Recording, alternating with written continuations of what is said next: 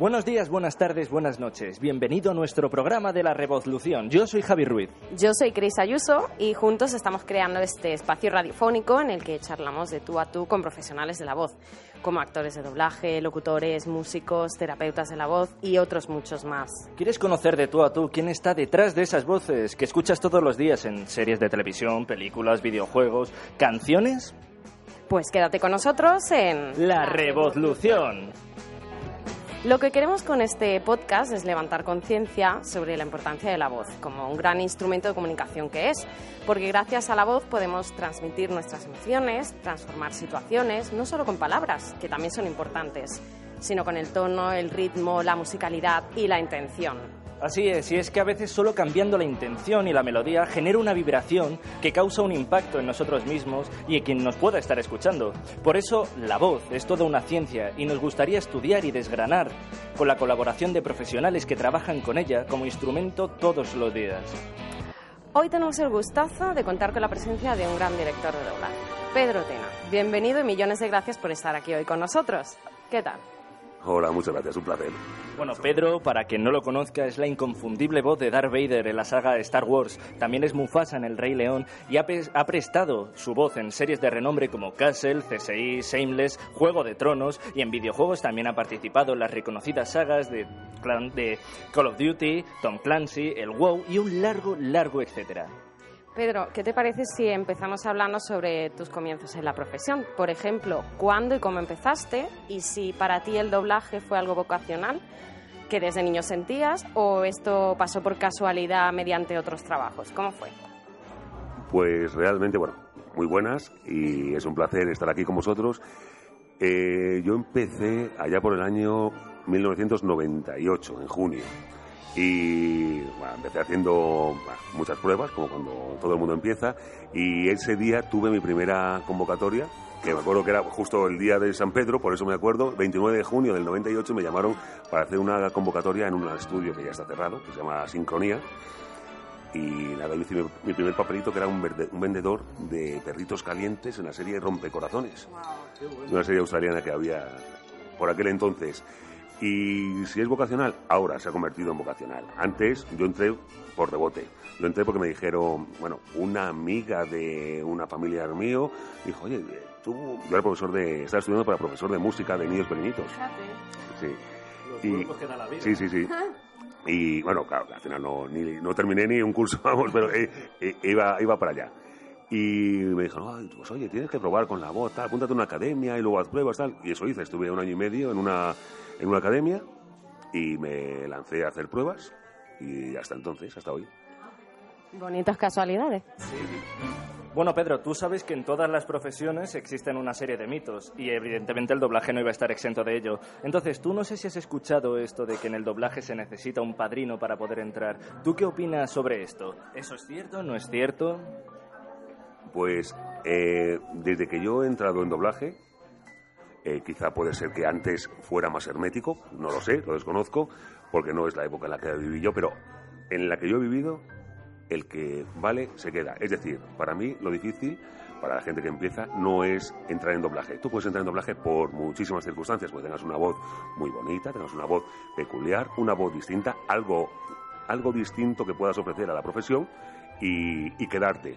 El que vale se queda. Lo difícil no es entrar en doblaje, creo. Lo difícil es mantenerse. Eso es una carrera de fondo. Aquí hay épocas en las que se trabaja muchísimo y hay épocas en las que el trabajo, por temporadas, por lo que sea, eh, no es no tiene el ritmo que tendría que tener. Entonces, bueno, hay gente que se desespera, tira la toalla y dice, mira, esto no es lo mío, porque yo no puedo, lógicamente, no puedes vivir de, de ello. Pero bueno, esto es eso, una carrera de fondo y que tarde o temprano, si vales, lo haces bien, tienes interés y sobre todo en esta profesión lo que tienes que hacer es no dejar de aprender día a día. Si cumples esos, esos requisitos y como objetivos tienes esa, esas tres cosas, vas a trabajar seguro en doblaje. consejo. ¿Y cómo llegaste a ser la voz de Darth Vader? ¿Cómo ocurrió todo aquello? ¿Y qué significa para ti hoy en día poder decir que, que eres tú la voz de Darth Vader?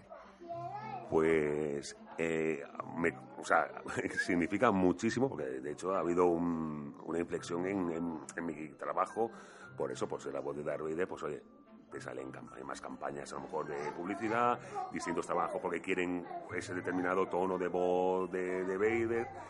Y bueno, ¿cómo, cómo, lo, ¿cómo fui la boda de Vader? Bueno, pues tras muchísimos, muchísimos días de, pruebas, eh, como tres, cuatro días de pruebas, espaciado, y bueno, pues al principio empecé con las frasecitas, al día siguiente, eh, ya después que ibas avanzando, pues te iban poniendo más papel, más, más guion, y así llegó hasta tres folios de, de prueba tres días y tres folios. Y eso, claro, eh, muy espaciado que decía, ya no me llaman, no, no lo voy a hacer. Claro, todo esto con un secretismo brutal. No podía, yo no podía decir a nadie que yo estaba probando. Yo no digo que fuera, estaba probando para, para ser. sabías para quién estabas probando? Cuando lo vi, sí, pero a mí no me avisaron de nada. Yo dije, oye, a mí me dijeron de estudio y tienes una prueba para una peli y tal, pero yo no sabía realmente a lo que iba. Y cuando ya abrí, vi quién estaba en la mesa. Estaba el director de Star Wars Rebels, eh, Miguel Ángel Montero, y los directores que eran antiguamente los directivos de Disney, eh, Javier Naya, que falleció hace poquito, y, Alejandro Nogueras, el técnico, el cliente de, un, cliente de, de Lucasville, claro, entonces yo decía, aquí algo pasa y cuando me encendieron la, el monitor, de, bueno, la pantalla gigante de cine y salió el plano de Bayer, dije, date, esto, esto, no es una convocatoria, esto, no, esto no es una convocatoria normal. Así que es una convocatoria normal porque sí es cierto que luego, por ejemplo, a la hora de... Nosotros hacemos igual a Vader, en mi caso, que el hombre uno. Es decir, nosotros somos profesionales y nos, nos debemos a lo que está en la pantalla, ya sea eh, un frutero que pasa por ahí o el mismo Vader. Ah. bueno, ¿y para mí qué significa? Pues para mí es una mezcla de emoción, nervioso. Cuando voy a hacerlo, ¿eh? Nervioso. Porque luego ya nosotros acabamos. Hombre, la gente luego reconoce, de Guadalajara y tal. Pero cuando, cuando, estamos haciéndolo, que es para mí lo que, lo que importa, es pues, pensar, tengo por un lado la voz de James L. Jones, tengo por otro lado, inevitablemente, la voz de Constantino Romero, que era el Vader por antonomasia. Claro, o sea, Vader era Constantino Romero. Entonces, tienes ahí el batiburrillo de el original por un lado, cómo lo haría Constantino, el director te da unas pautas, pero bueno, es una mezcla de ilusión, nervios, responsabilidad, mm, te vas en el coche y dices, joder, lo habré hecho como tendría que haberlo hecho, tal, pero bueno, yo creo que, luego el producto que queda más o menos es el que, el que estábamos esperando. Pero vamos, el que más, los que más están orgullosos de, de, lo de Vader son mis hijos. que te están pidiendo todos los días que hagan la voz de Darth Vader. y, los amigos, y ah. mira, y, fotos, tal, son ellos los más... Bueno, poco a poco vamos conociendo al Pedro Tena, actor de doblaje. Pero, ¿cómo es el Pedro Tena, director de doblaje? Pues soy lo mismo que yo esperaría cuando estoy en el atril. Es decir, yo necesito en el atril que el producto venga trabajado de casa, es decir, ajustado y que venga adaptado, porque eso va a facilitar la, la, velocidad de la sala, va a facilitar el hacer del, actor, de la actriz que tengo yo delante y, bueno, sobre todo, eh, también pido que, que nosotros eh, cuando se adapta o se, se ajusta a un, producto se piensa en, en, quién lo va a hacer, porque no todo el mundo habla igual. Hay gente que habla muy despacio, hay gente que habla muy deprisa, hay gente que pide más letra, hay gente que no le puede meter mucha letra porque, por ejemplo, la voz de grave nosotros no hablamos muy deprisa, siempre solemos hablar muy despacito, porque nos cuesta más vocalizar. Entonces, bueno, pues yo pido de, de, director y de actor, pido lo mismo. Si estoy en el atril, pido que el director se ponga la piel del actor y cuando es actor pido que el actor o sea eso hay un cómo se dice un sí es, es, como un, un, toma y daca sí, es como eso es eso es. Como empatía sobre todo. Y recientemente hemos visto en artículos en los medios de comunicación que hablaban de condiciones muy precarias en el mundo de, de bueno, en el mundo del doblaje, sobre todo para actores, para técnicos de sonido, traductores audiovisuales. ¿Tú crees que en este sentido el doblaje o la traducción audiovisual está siendo un poco maltratado o eso ha sido una noticia así de forma puntual de los medios para sacar un poco de morbo? En este caso, a lo mejor quizás sí que ha sido, porque ha dado justo, te pregunta por el Juego de Tronos, ¿no? claro. Bueno, o más cosas, o más, sí, pero por ejemplo. sí, es un caso puntual. sí, pero por ejemplo, Eh, nosotros cuando estamos doblando el primer producto, el, el, el, que llamamos preliminar 1, preliminar 2, hasta que llega la imagen definitiva, todos son, si tú ves la pantalla, todos son eh, letras, marcas de agua, properly of el cliente, quien sea. Entonces, claro, nosotros vemos un circulito con nuestra boca de personaje, pero no sabemos en determinados productos, he cuidado, no en todos, pero en los productos que suelen ser, digamos, pepinazos, que van a ser grandes estrenos o grandes no vemos ni siquiera a quién, a quién tenemos alrededor, a quién le damos el pie o quién nos lo va a dar a nosotros. Entonces, entonces el, no, vas a, no va a salir como debería. O sea, es decir, del 100% se va a quedar en el 95%. Pero va a faltar ese, ese poquito para llegar al 100%. Entonces, es que, es que para nosotros es muy importante ver incluso el, el, paisaje. Parece una tontería, pero no es lo mismo estar proyectando en una montaña que estar proyectando como estamos aquí en un bar. Entonces, yo, yo tengo que saber dónde estoy lanzar más la voz, claro, y lanzar más la voz, o lanzarla menos, o si tengo aquí a un compañero y estoy hablándole al oído, o le estoy dando un bocinazo porque es mi hijo se ha escapado, ven aquí y tal. Pero claro, todo eso hay que saberlo. Y cada vez, cada vez nos ponen más dificultades por el tema que yo también lo entiendo, ¿eh? por el tema de la piratería y por el tema de la confidencialidad, que no se puede ver el producto hasta que ya no esté prácticamente emitido. Pero bueno, pero claro, todo eso eh, acrecenta mucho la, la, las dificultades para doblar. Que luego dice mucha gente, ah, esas son excusas, joder, porque si tú... Pueden ser excusas, pero en muchos casos perdemos pistas, porque claro, si tú, nosotros muchas veces doblamos eh, ojos, caras, pero si yo veo solo los labios, la boca, y no veo los gestos de las manos, no sé qué está haciendo mi personaje. Entonces te pierdes, claro, te pierdes. Entonces ahí la labor muy importante es la del director que te dice, pues mira, aquí está pasando esto, tal. Entonces, claro, por eso te digo que lo antes cuando has preguntado actor-director, es que si necesitas su ayuda.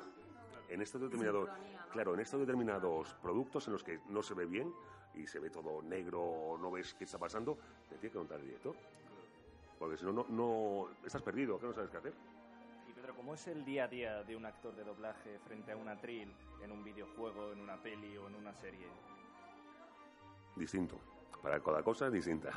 o sea, ¿cómo podría ser un día normal en la vida de un actor de doblaje frente a una convocatoria real? Pues lo que pasa que, mira, nosotros eh, ya normalmente, a no ser que sea algo muy, muy, muy determinado, te dice, mira, Pedro, tienes una mañana 20 a las 11 o 20 a las 7. Entonces, de, de, de, de, depende de qué, de, qué, perdón, de qué estudio nos llamen, sea de videojuego tal, te haces una idea, pero no te suelen decir qué, qué vas a hacer. Claro. Entonces, bueno, el día a día es incertidumbre. No sé si voy a hacer un malo, si voy a hacer un, un bueno, si voy a hacer un padre, voy a hacer un hijo, es que no sé qué voy a hacer. Que luego pasa que muchas veces cuando sale el producto a, al mercado, realmente, ¿esta voz la he puesto yo realmente? Que a lo mejor os preguntan en la calle, oye, ¿esta voz la has puesto tú? Y a lo mejor tú dices, pues podría ser, o podría ser que no. Claro, y incluso también, lo que, que volvemos a lo mismo de antes, que por el tema de la confidencialidad, no te pueden decir qué producto vas a hacer, qué, qué videojuego, o qué serie, o qué... A veces sí, oye, pues mira, es con tal director, vente que tienes 15 takes, tienes no sé cuánto. Entonces, bueno, pues ya, pero no sabes, si, si no tienes una serie fija, no sabes a qué, qué, Si es una película, por ejemplo, no sabes qué vas a hacer. Claro. Ni a quién vas a doblar, ni a quién no vas a doblar. Mm. ¿Y se puede vivir bien del doblaje o se necesita, por lo general, trabajos paralelos, por ejemplo? Cada vez está más difícil. Cada vez está más difícil vivir del doblaje. Y ya, como dicen, hay un dicho cuando yo entraba que se decía en doblaje o te mueres de hambre o te mueres de sueño. Ajá, lo dice todo. Entonces, pues, eso ya te, lo dice todo. Es, o sea, hay épocas en las que hay muchísimo trabajo y no te da tiempo para nada. Estás de 8 de la mañana a 10 de la noche en el estudio, pero de repente, por campañas o por, ¿sabes? De campañas de Semana Santa. Luego, por ejemplo, viene, es muy curioso, la Super Bowl a nosotros nos paraliza todas las series. Como Estados, Sí. como Estados Unidos, para todas las series por la Super Bowl. A nosotros tenemos ahí un pico en febrero y decimos, ya está. De- Destina el trabajo y decimos, ya está, la Super Bowl. Y efectivamente, la Super Bowl. Luego, por ejemplo, en el tema de videojuego, pues la campa. Ahora ya menos, ahora ya hay, hay lanzamientos con más frecuencia, pero antes era el lanzamiento de Navidad y el lanzamiento de verano. Entonces trabajábamos en los videojuegos en Semana Santa para, para los días de Semana Santa, la época de Semana Santa, para trabajar, eh, para lanzar el de, el de verano, verano, ¿no? y en verano Para el de de Navidad, Navidades. ¿no? Y así, tiqui, tiqui. Ahora ya, ahora ya, ahora ya hay muchos lanzamientos de distintas empresas y bueno. Y luego Sí, ya expansiones Claro, dentro de los eso era- videojuegos. eso era. Mm. Y Pedro, ¿qué opinas tú en lo referente al auge de las escuelas de, lo- de doblaje y locución? Pues... ¿Crees a ver, realmente que es necesaria una formación Sí. para poder dar el paso al Totalmente. ámbito profesional? Totalmente. La formación, date cuenta que eh, antes que actores de doblaje somos actores. Entonces, hay que saber interpretar, hay que saber eh, sincronizar tu voz con el, con el original, hay que saber sobre todo escuchar. Entonces, todo eso te lo van a enseñar en una, en una escuela. Tú no puedes, mira, a mí me ha venido, yo que alguna vez cuando he dirigido me ha venido gente diciendo, oye, ¿me puedes hacer una prueba? Que es que yo imito muy bien. Que la gente Es que- imitar Claro, con- esto no es imitar, esto es prepararse, tú tienes que interpretar y tú tienes que, si el, el de la pantalla está llorando, tú tienes que llorar como él. Mm. Tú no puedes que no suene el llanto como... No, no. El doblaje, la clave es parecerse al original. Nosotros tenemos que imitar al original. Entonces, si el de la, la pantalla está llorando, tú tienes que llorar como él. Y si está corriendo, sin moverte, en un metro cuadrado, tienes que correr y parezca que estás corriendo como él. Entonces, eso tú no lo puedes aprender por porque sí. Ojo, o, tienes un don, que eres eh, un Ramón Langa En y- potencia. en potencia y estás ahí y no te han descubierto todavía, pero no, lo normal es que hace falta academias, hace falta, además necesitas un, un, un profesor, un, que, te guíe, que te guíe y te diga, mira, yo creo, uy, perdóname, No yo creo que ahora estás preparado para lanzarte, porque tú puedes estar, dices, "Bah, yo creo que ya llevo un año y medio, llevo, o un año o seis meses, yo que estoy ya preparado, y llegas y te pegas el patacazo porque no has experimentado a lo mejor cómo es estar dentro. O sea, por mucho que hayas podido estudiar, hasta que no te metes dentro de una sala de doblaje no vas a saber cómo es. El ritmo, el llevar la sala, el, el, el ambiente de la sala, el ambiente del director, del resto de los compañeros, de producción, de cualquier cosa. Entonces, eso te lo da el, el- el meterte en una sala de doblaje, pero para meterte en una sala de doblaje tienes que haberte formado antes, formado antes y eh, hacer muchas horas de sala. Que ahora volvemos a lo mismo, si es que todo pasa igual, la pescadilla que se muerde la cola, por el tema de la piratería, por el tema de la confidencialidad, cada vez se puede hacer menos horas de sala a la gente que, que quiere entrar en, en- en doblaje. Bueno, te iba a preguntar un poco, aunque ya en parte lo has respondido, si realmente en tu caso, tú que eres director de doblaje, para la gente que te pregunta de poder hacer sala o incluso hacer un casting, ¿para ti es necesario que esa persona haya tenido una formación previa o no? Yo la verdad que de director soy, o sea, soy más actor que director, director soy muy muy puntual, pero bueno, cuando ejerzo de actor, de director, perdón, sí, es decir, a mí me, mira, lo que te he comentado antes, viene gente, ya no solo eso, dice, "Jo, no, es que he estado haciendo radio en, no sé dónde, muchos años, y me han dicho que tengo una voz bonita, tal, vale, yo te voy a escuchar, yo te voy a escuchar, pero sé de primeras que te vas a pegar el batacazo. No por mí, porque contamos con eso, contamos con los nervios de la gente que viene y tal, pero no estás preparado porque eh, el doblaje no es solo tener una voz bonita, el saber Eso colocarla, el saber imitar, el sab- No, no. Esto es una profesión en la que hay que formarse. Tú, eh, a mí me puede gustar mucho la cirugía, pero yo no, a mí no me dejan operar a corazón abierto a nadie porque no se fían de mí. Que tenga vocación o porque- Claro, eso es. Yo tengo que- Exacto. tengo que irme a, a una, a la Facultad de Medicina a prepararme para, para operar. Entonces, es lo Muy buena comparación, sí. Además, ahora con todo este crecimiento de los Star Talents, estos que están empezando a ir a doblajes, por ejemplo, ¿esto qué opinión tienes tú en plan de cantantes o triunfitos también que están accediendo ahora a convocatorias de doblaje y haciendo doblajes a nivel profesional con incluso protagonistas, pudiéndole a lo mejor quitar trabajo a actores preparados o a actores que se llevan preparando durante mucho tiempo? ¿Eso qué opinión tienes tú con respecto a ello? Pues que es puro marketing. O sea, eso que es marketing y de ahí no podemos, ahí no podemos nosotros hacer nada. ¿Que te puede gustar más o menos? Bueno, eh, hay, hay Star Talents que luego lo escuchas y dices, joder, pues bueno, se habrán tirado sus horas para llegar a- a- al resultado. Dice, bueno, sí, no lo ha hecho mal. claro, y dice, bueno, pues queda, queda medianamente bien. Hay otros que, que, que no. Ya, Hay otros no que no, a decir no vamos a decir nombre. Pero volvemos a, ya. Claro, pues volvemos a lo mismo. A mí me gustaría presentarme en Eurovisión.